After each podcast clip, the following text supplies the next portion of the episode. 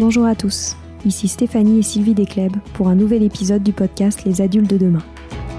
Les adultes de demain, c'est un échange autour de l'éducation et la parentalité entre d'un côté une mère, Sylvie, entrepreneuse depuis plus de 30 ans dans l'éducation, directrice d'école Montessori, créatrice d'un organisme de formation et auteur dans l'éducation, et sa fille, c'est moi, Stéphanie. Les semaines, nous invitons des experts, des personnalités remarquables ou de simples passionnés qui partagent avec nous la même envie d'offrir le meilleur aux enfants. Car comme le disait si bien Maria Montessori, l'enfant est l'avenir de l'homme. Et nous souhaitons donc vous donner des pistes de réflexion et de potentielles réponses pour offrir aux enfants le plus bel avenir. Alors si vous êtes jeunes adultes, parents, futurs parents, grands-parents, professeurs ou simples passionnés de l'éducation, ce podcast est fait pour vous. Pour suivre toute notre actualité ou échanger avec nous, n'oubliez pas de nous suivre sur notre compte Instagram Les Adultes de Demain ou sur notre blog lesadultesdedemain.com.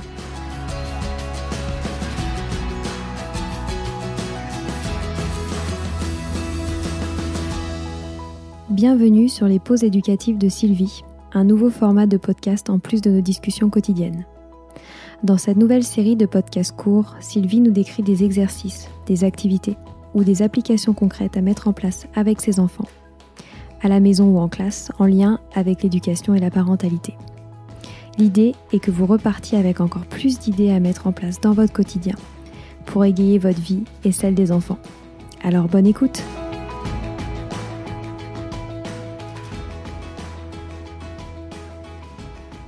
Je vais vous parler des enfants dyslexiques. Évidemment, pas en tant que professionnel euh, de, ces soucis-là, puisque je ne suis pas orthophoniste, pas psychomotricienne, aucune spécialité là-dedans, mais juste en tant que, euh, auprès d'enfants depuis euh, plus de 30 ans et en tant que directrice d'une école, de plusieurs écoles depuis plus de 30 ans. Donc je vais, vous, je vais juste me placer euh, du côté euh, de l'enseignant et des parents et d'après euh, ce que j'ai observé chez ces enfants depuis tant d'années et sur ce que l'on peut mettre en place pour les aider et que les choses se passent un petit peu mieux. Donc d'abord la dyslexie, qu'est-ce que c'est? C'est un, un, donc c'est un trouble spécifique de la lecture. Donc le souci c'est un, c'est que c'est un trouble persistant de l'acquisition du langage écrit et qui se caractérise par des grandes difficultés dans l'acquisition et dans l'automatisation des mécanismes nécessaires à la maîtrise de l'écrit, lecture, écriture et orthographe. Donc en général, on, ne diagnostique une dyslexie qu'après deux années de retard dans l'apprentissage de la lecture, soit au niveau du CE2 dans le système classique. Alors, encore une fois, dans nos écoles euh, Montessori Athéna, comme nous abordons l'apprentissage de la lecture beaucoup plus jeune, c'est encore un nouvel avantage, car euh, ce souci euh, de dyslexie est détecté beaucoup plus tôt. Et donc souvent même avant le CP, souvent vers 5 ans et demi, puisqu'on va commencer les jeux d'écoute de, des sons à partir de 3 ans. Donc, ce qui fait que euh, pendant deux ans, on va, on pratiquer ces jeux. Bon, bien sûr, avec d'autres, ça sera acquis peut-être, ce sera acquis certainement plus rapidement et on pourra passer à l'apprentissage des lettres, puis à l'apprentissage de la lecture, comme je l'ai expliqué dans un autre épisode. Mais ce qui fait que comme c'est détecté beaucoup plus tôt, cela implique que l'enfant ne va pas vivre au moins deux années en échec scolaire, si ce n'est plus. Parce que bien sûr, si c'est détecté à la fin du CE1, cela veut dire que l'enfant aura passé son CP et son CE1 à souffrir et à se rendre compte que en fait il a il a une différence par rapport aux autres. Deux ans pendant lesquels il se rend compte qu'il avance pas alors que les autres avancent. Deux ans pendant lesquels il fait d'énormes efforts et que les résultats ne sont pas ça ne sont pas là deux ans aussi pendant lesquels il voit tout le monde autour de lui s'inquiéter, les enseignants d'abord, puis ses parents, et souvent euh, cela génère de la part des enfants jeunes une culpabilité, car ils n'aiment pas euh, voir leurs parents souffrir, ils pensent que c'est de leur faute. Donc ces deux ans sont deux années de grande souffrance, deux ans pendant lesquels ils vont perdre totalement leur confiance en, en eux et en leurs capacités. Donc c'est vraiment quelque chose qu'il faut éviter à tout prix. En effet, la lecture, pendant ces deux années, ça prend, une importance majeure dans, la scolarité de l'enfant. Et les enfants sont souvent jugés sur leur travail scolaire. Hein, en général, on les juge. Est-ce que tu travailles bien Est-ce que tu travailles mal Est-ce que tu avances bien Est-ce que tu as des bons résultats Est-ce que tu es passé dans la classe supérieure Ah, tu sais lire Et là, l'enfant, il est en échec encore une fois et il a le regard des autres et les commentaires des autres qui le font encore plus souffrir. Et un enfant, il a vraiment besoin de réussir. Il a besoin de voir la fierté dans le regard de ses enfants et surtout pas de ses parents, pardon, et surtout pas l'inquiétude. Et là, qu'est-ce qu'il remarque avec toutes ces, difficultés qu'il rencontre et dont il n'est strictement pour rien? C'est de l'inquiétude, du souci, euh, euh, de la tristesse même, parce que les parents sont tristes et euh, stressent pour leur enfant.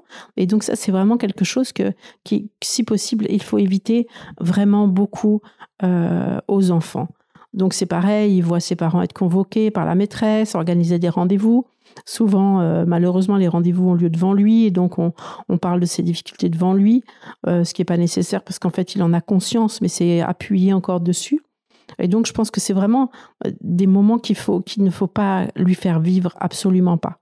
Déjà, le fait d'être dyslexique et d'avoir du mal à apprendre à lire est un problème, sont des problèmes très importants pour lui. Donc, essayons d'en éviter d'autres. Donc, dans nos, écoles Athéna Montessori, comme on s'en rend compte beaucoup plus tôt, on peut inciter les parents à consulter beaucoup plus tôt. Et donc, l'enfant n'a pas eu le temps de, de, trop souffrir, même, euh, même si cette difficulté lui fait quand même du mal. Mais il n'a pas vécu deux ans de comparaison euh, avec les autres, deux ans où tout le monde avance en même temps et lui, il est à la traîne. Ça, il ne le vit pas, puisqu'en plus, comme euh, en maternelle, ça fait partie de l'ensemble des, des, activités qui lui sont présentées. Il y a de la vie pratique, il y a de la vie sensorielle, il y a des mathématiques, il y a du sport, il y a de l'art, il y a de la musique, il y a l'apprentissage du langage, le développement du langage, et il y a l'apprentissage de l'écriture et de la lecture. Mais ça fait partie d'un tout. Donc en fait, ça peut être une difficulté parmi tout ça, mais sur le reste, il peut briller. Donc il peut ne pas, ne pas, on, ne se focalise pas là-dessus. Par contre, l'enseignante qui va se rendre compte que l'enfant a du mal à entendre les sons dans les mots, que ce soit au début, à la fin, au milieu, qu'il a du mal à retenir les, lettres puisque, puisque les sons ne signifient pas grand-chose pour lui, va pouvoir en parler rapidement aux parents qui pourront euh, faire des tests chez une orthophoniste et commencer les séances beaucoup plus, beaucoup plus tôt. De cette façon-là, on va lui éviter euh, ces années d'échecs euh, qui, sont vraiment, euh, qui sont vraiment une grande souffrance pour lui. Donc j'ai remarqué, comme je vous disais tout à l'heure, que dès l'instant où l'enfant a des difficultés à entendre les sons dans les mots, après plusieurs mois d'entraînement, voire plusieurs années, puisqu'on va commencer très tôt, hein, vers deux ans et demi, trois ans, on peut aussi, on peut commencer à se poser quelques questions et en parler, mais très gentiment, sans, sans stresser, sans culpabilité aux parents, en leur disant que ce serait peut-être bien de faire un petit bilan, etc. Parce que euh, voilà, on peut commencer plus tôt et plus on commence tôt, plus, euh, plus ces séances individuelles vont porter leurs fruits et vont aider l'enfant à, apprendre à lire, à, décoder, etc. Donc, il y a d'autres signes hein, donc, que l'on peut, repérer. Hein. Donc, vraiment une difficulté à entendre les mots, les sons dans les mots, à faire l'association des sons des lettres, euh, de faire des erreurs de lecture avec euh, des difficultés dans le décodage, permuter les lettres, vous savez, inverser, substituer par exemple certaines, certaines lettres à d'autres. Bon, bien sûr, euh, certains enfants font ça au début et ils ne sont pas pour autant dyslexiques, donc c'est pour ça que c'est vraiment mieux de pas pas porter un jugement soi-même ni l'enseignante, mais aller voir les spécialistes, aller voir une orthophoniste. Il faut savoir que la dyslexie toucherait environ 8 euh, à 10% des enfants selon l'OMS et trois fois plus les garçons que les filles.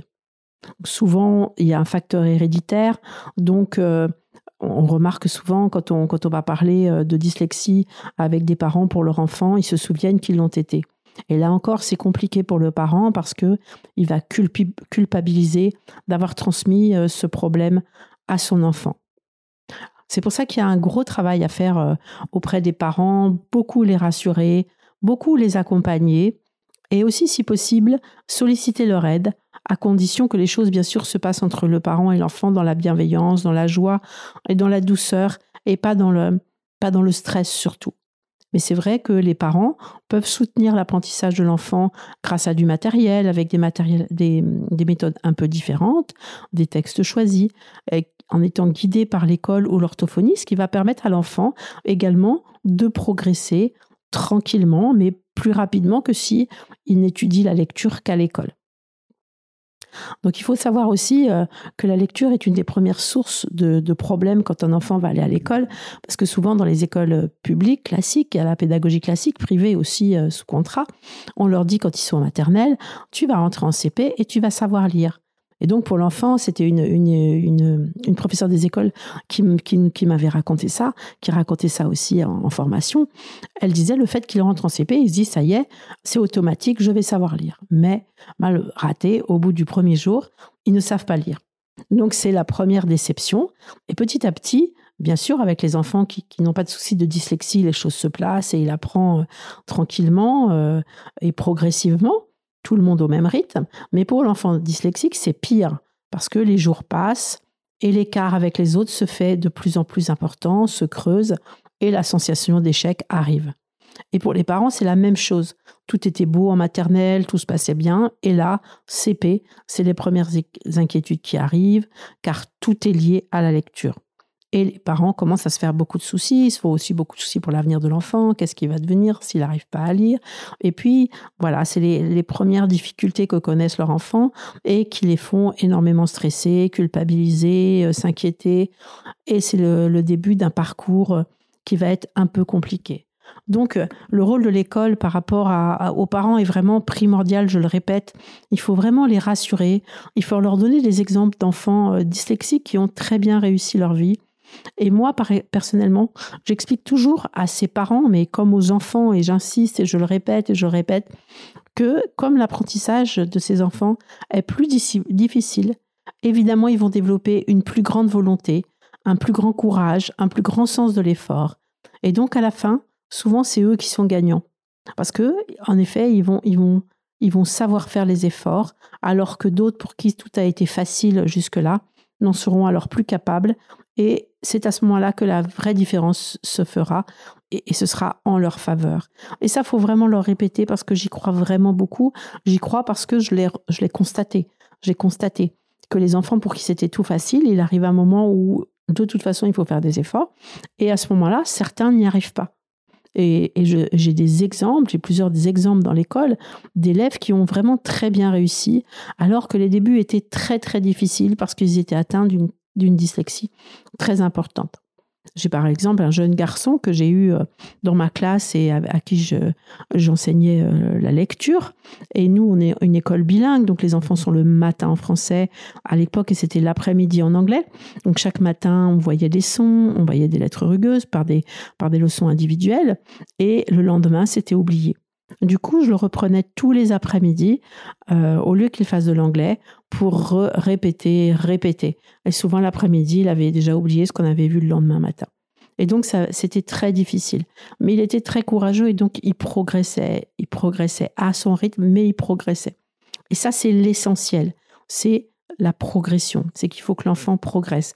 Tant qu'il y a progrès, ça va. Il faut vraiment le souligner, euh, le faire remarquer à l'enfant, tout ce qu'il a acquis, etc., et le répéter. Et ce jeune, à la fin, il a eu son bac ES e avec mention bien, puis il a fait des brillantes études de droit et aujourd'hui, il a une très belle situation.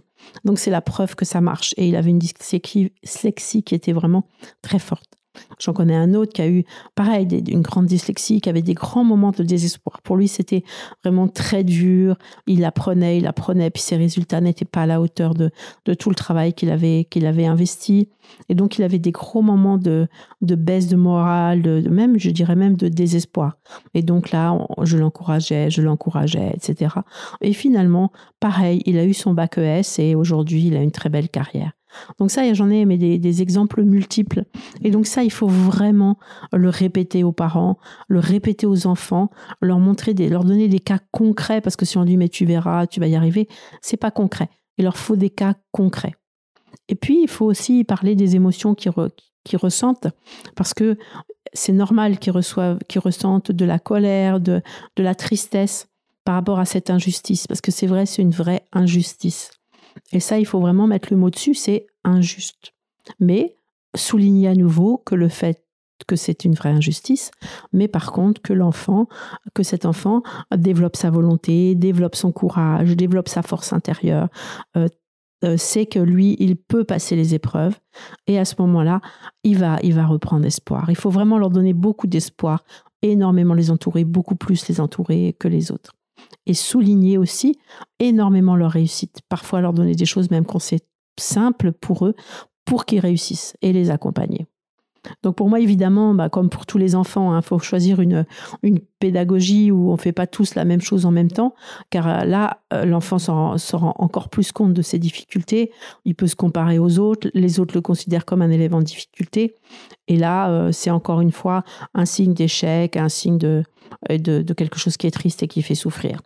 Et si, mais s'il peut avancer à son rythme, en travail individuel, avec personne d'autre autour qui n'est au courant de ce qu'il fait, à part l'enseignante, ses parents et lui, bah déjà les choses sont moins douloureuses.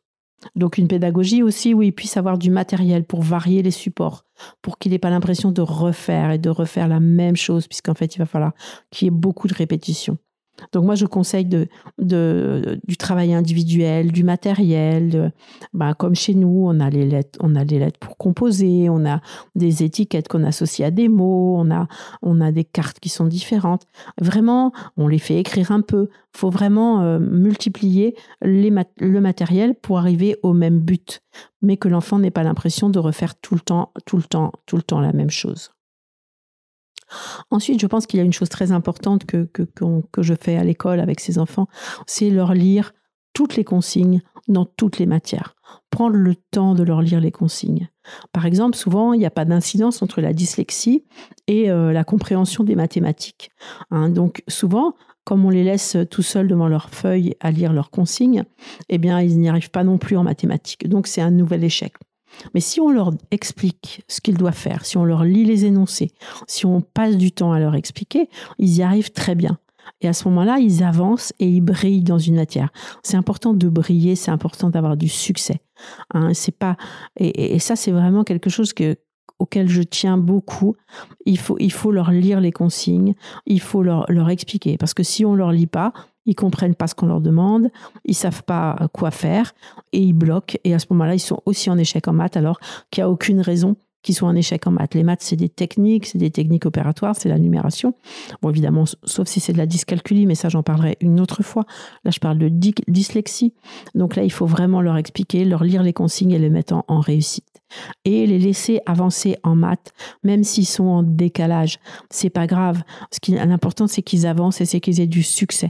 C'est pas un problème qu'ils soient en décalage, parce qu'on remarque aussi que souvent la confiance en soi euh, dans les deux sens. La confiance en soi acquise sur des réussites, par exemple en maths, va leur donner de la force pour, euh, pour mieux réussir en maths, en lecture.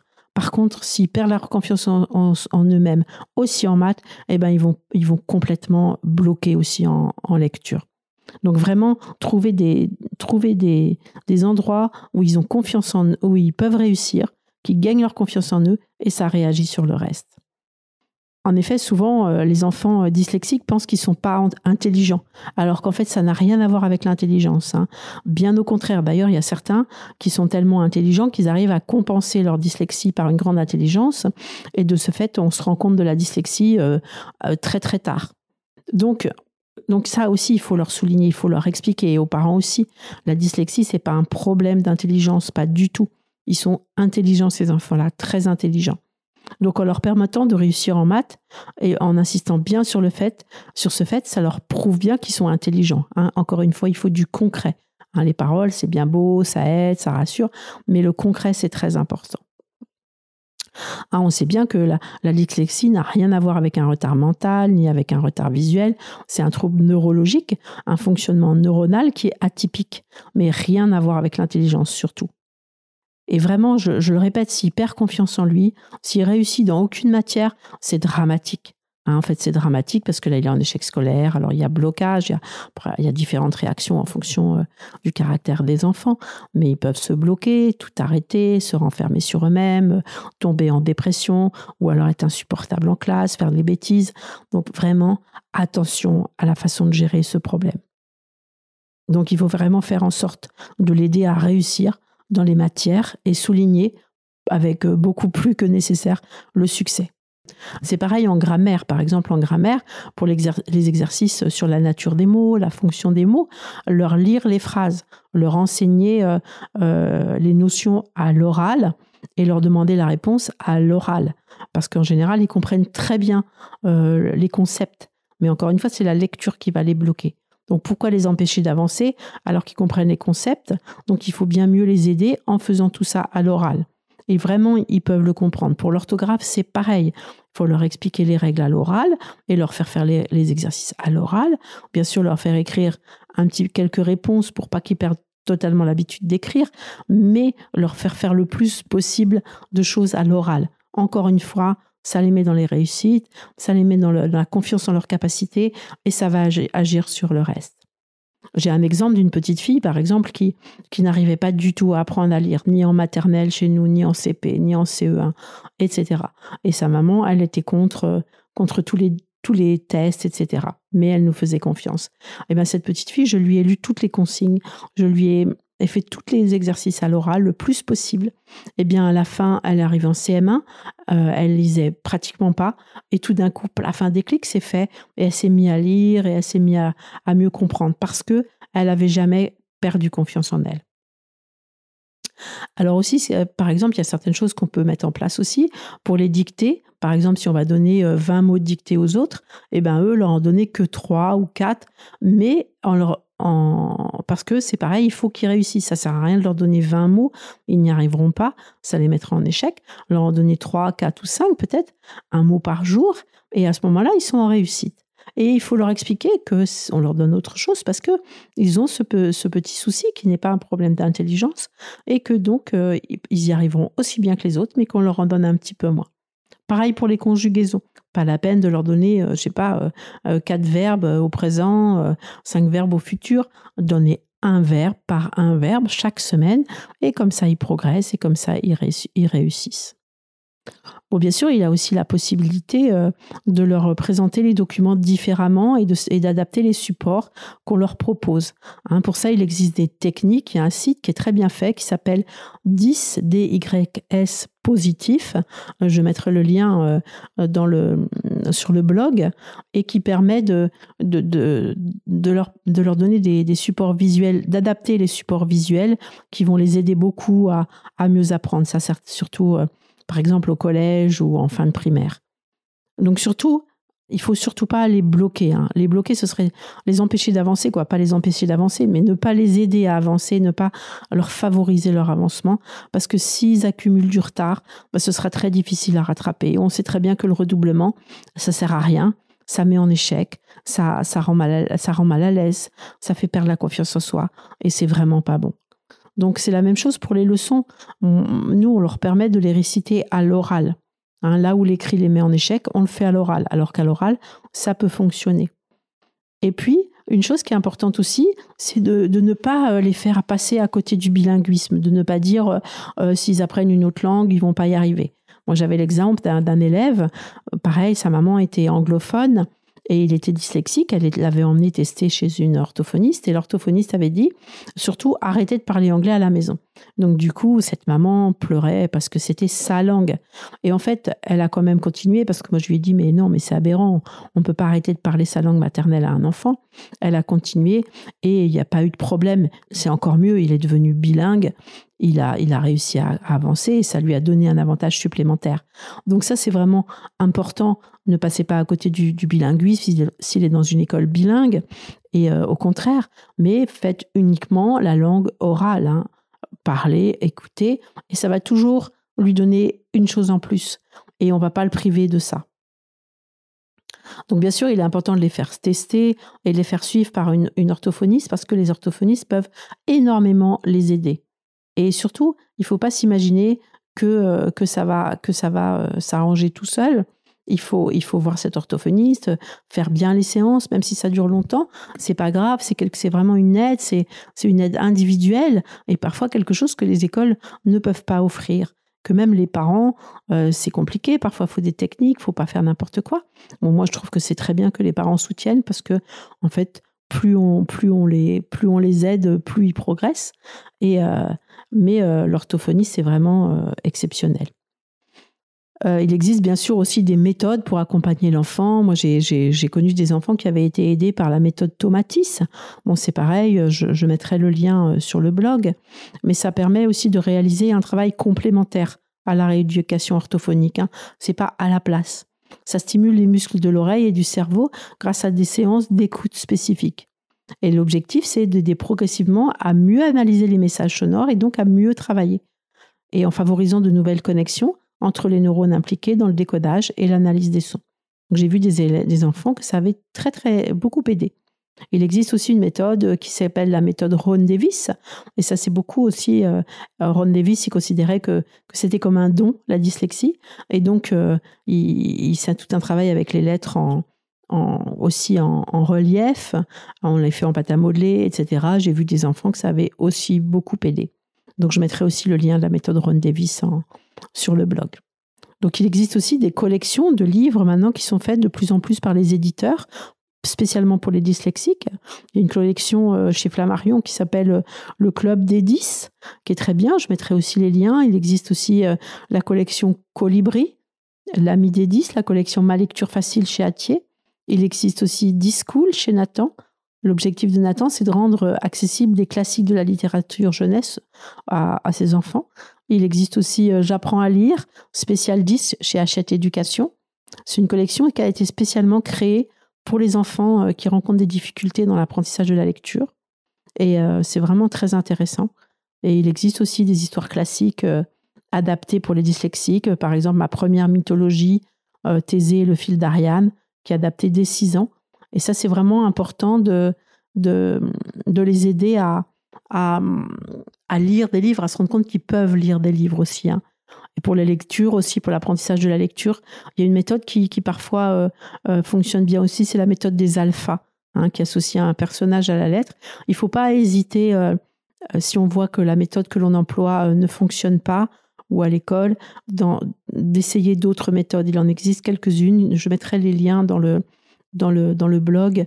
par contre, quand on, quand on si on essaye une autre méthode, ne pas en essayer dix parce que sinon l'enfant est complètement perdu. Moi, j'ai vu des parents qui faisaient ça, évidemment, parce qu'ils ils essayaient tout pour aider leur enfant. Ah, il y a une méthode aussi qui est bien, c'est la méthode phonético-gestuelle de Borel, Mesoni. Et euh, ça aussi, ça peut fonctionner, mais après, il faut rester sur une méthode pour pas que pour pas que l'enfant euh, soit complètement perdu dans toutes les méthodes qui utilisent euh, des outils différents, une façon d'apprendre différente. Mais vraiment, ce qu'il faut retenir, ça je le dis euh, pour vous, les, parents, les enseignants qui, nous écoutez, parce qu'aussi en tant qu'enseignant, souvent on se trouve en échec et puis, euh, puis ça provoque différentes réactions. Mais c'est qu'il faut vraiment adapter la méthode à ses enfants. Il faut pas les faire travailler en même temps que les autres si c'est possible. Il faut les, les mettre en réussite sur plein de choses. Bon, pareil, hein, les parents euh, trouvaient aussi, par exemple, de l'art, du sport, des tas de choses où ils réussissent, où ils brillent, pour qu'ils ne perdent pas leur confiance en eux. Et aussi les faire réussir dans d'autres matières pour que le côté scolaire ne soit pas synonyme d'échec. Et vraiment, moi, je vous le dis avec 30 ans d'expérience, j'ai vu vraiment des enfants très, très dyslexiques, puisque c'est moi qui leur apprenais à lire en CP, euh, réussir leur bac avec des mentions bien, voire très bien, euh, réussir dans des, dans des études supérieures où il faut lire, où il faut écrire, comme le droit, par exemple, et avoir des situations exceptionnelles. Donc, il faut vraiment avoir ça en tête et l'expliquer à vos enfants et, ne jamais, euh, ne surtout pas perdre espoir parce que ils y arrivent, ils développent des qualités exceptionnel.